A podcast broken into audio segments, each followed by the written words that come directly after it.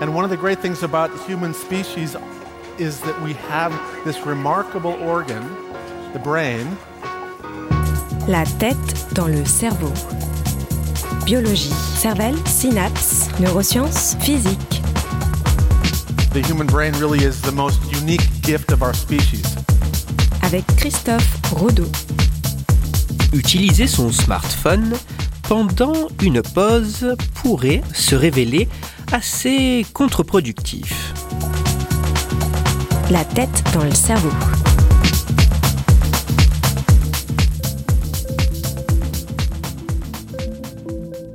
Entre deux réunions, lors du repas du midi ou au cours d'une journée chargée, il vous est sans doute déjà arrivé de sortir votre smartphone pour prendre quelques minutes de repos et ainsi souffler.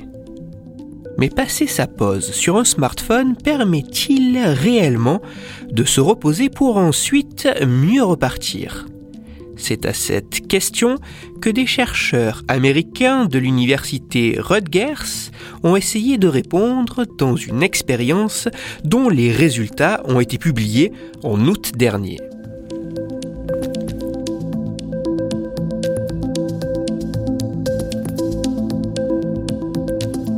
Dans leur étude, les scientifiques ont soumis plus de 400 participants à une expérience assez simple au cours de laquelle les volontaires devaient résoudre des exercices d'anagramme.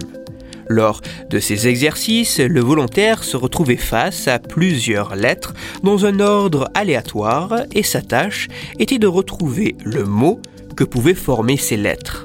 Par exemple, face aux lettres R, U, S, E accent aigu et B, le participant devait retrouver le mot rébut.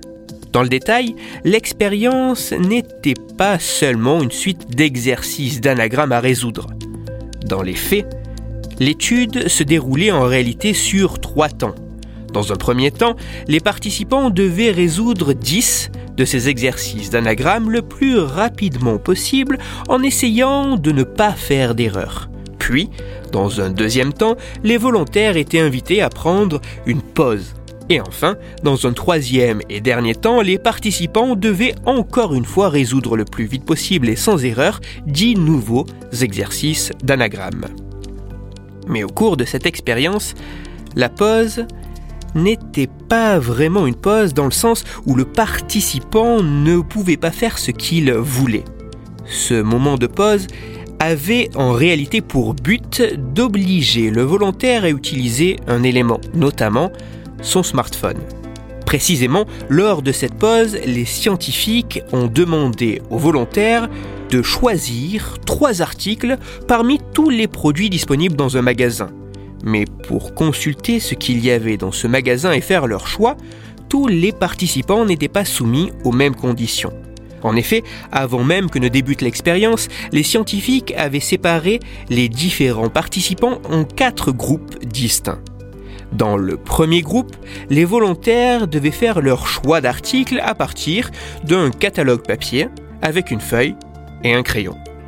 Tout se passait sur l'écran d'un ordinateur pour le deuxième groupe.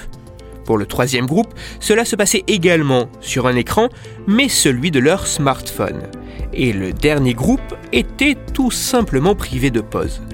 Ce qui intéressait réellement les scientifiques était le temps mis par les participants à résoudre leur exercice et le nombre d'erreurs commises, mais ceci tout particulièrement dans la dernière phase de l'étude, juste après le moment de pause.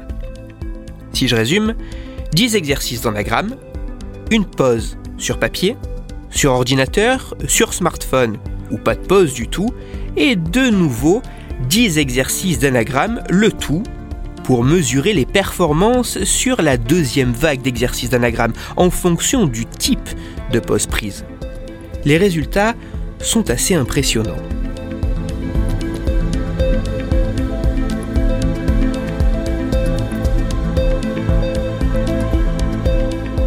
Alors qu'avant le moment de pause, les résultats ne montraient aucune différence entre les groupes. Tout change après celle-ci. En effet, il semblerait qu'après ce moment de pause, en fonction du type ou de l'absence de pause, les performances qui suivent ne soient plus vraiment identiques.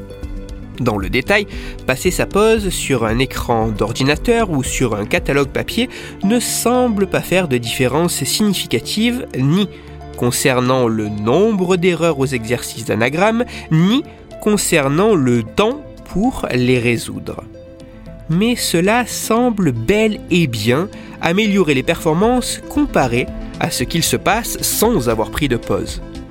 En revanche, passer sa pause sur son smartphone semble avoir un impact bien moins intéressant. Dans leur étude, les scientifiques mettent en évidence que suite à une pause prise sur smartphone, le nombre d'erreurs et le temps de réponse augmente significativement comparé à ce qu'il se passe suite aux autres types de pauses. Comparé à un temps passé sur un ordinateur ou un catalogue papier, prendre un temps de coupure sur smartphone impacterait négativement les performances qui suivent ce moment. Mais ce n'est pas tout.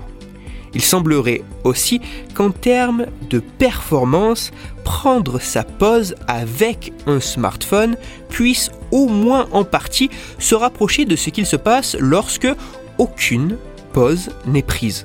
En effet, les résultats de cette expérience montrent que bien qu'il semble y avoir significativement moins d'erreurs après une pause smartphone qu'en l'absence totale de pause, la vitesse de réponse, elle, est autant réduite après ce type de pause qu'en l'absence de celle-ci.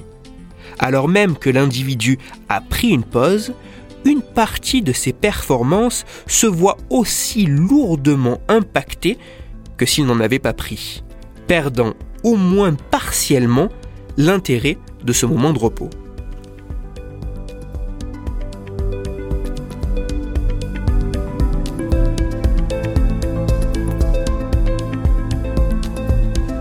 En résumé, en fonction du type de pause prise, l'impact sur les performances qui suivront pourra être différent.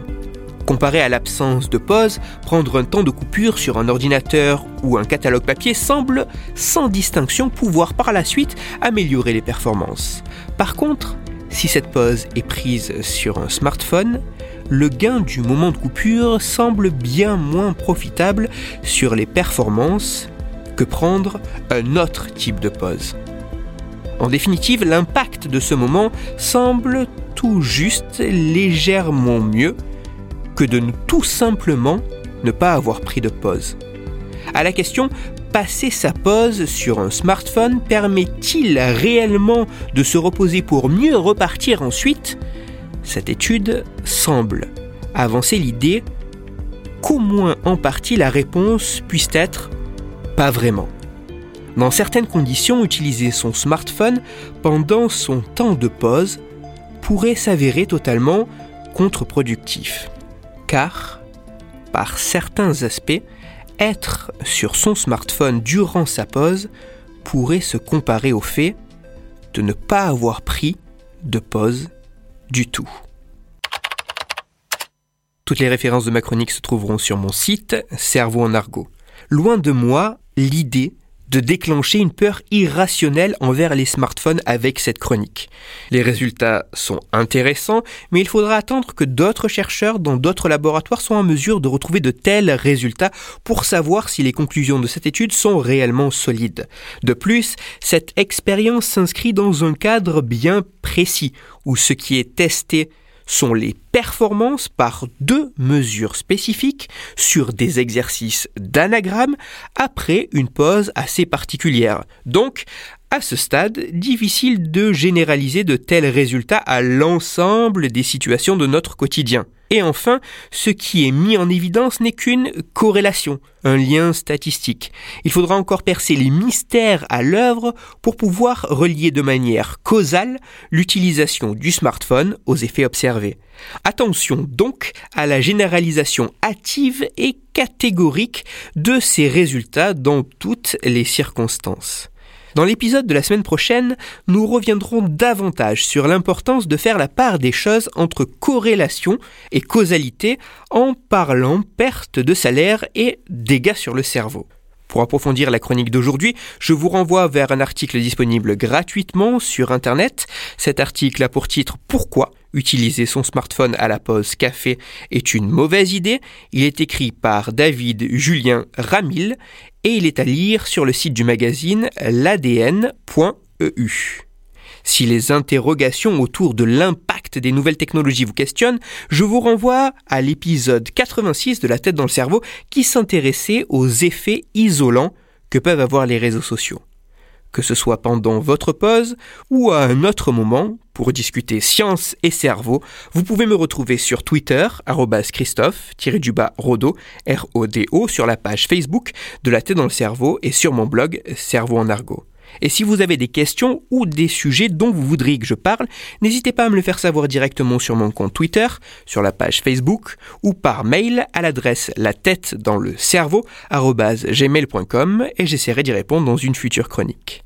Toutes mes chroniques, y compris celles-ci, sont disponibles en réécoute sur mon podcast La tête dans le cerveau, à retrouver sur toutes les plateformes, dont SoundCloud, Deezer, Spotify, Google Podcast et iTunes.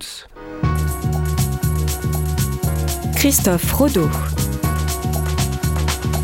La tête dans le cerveau.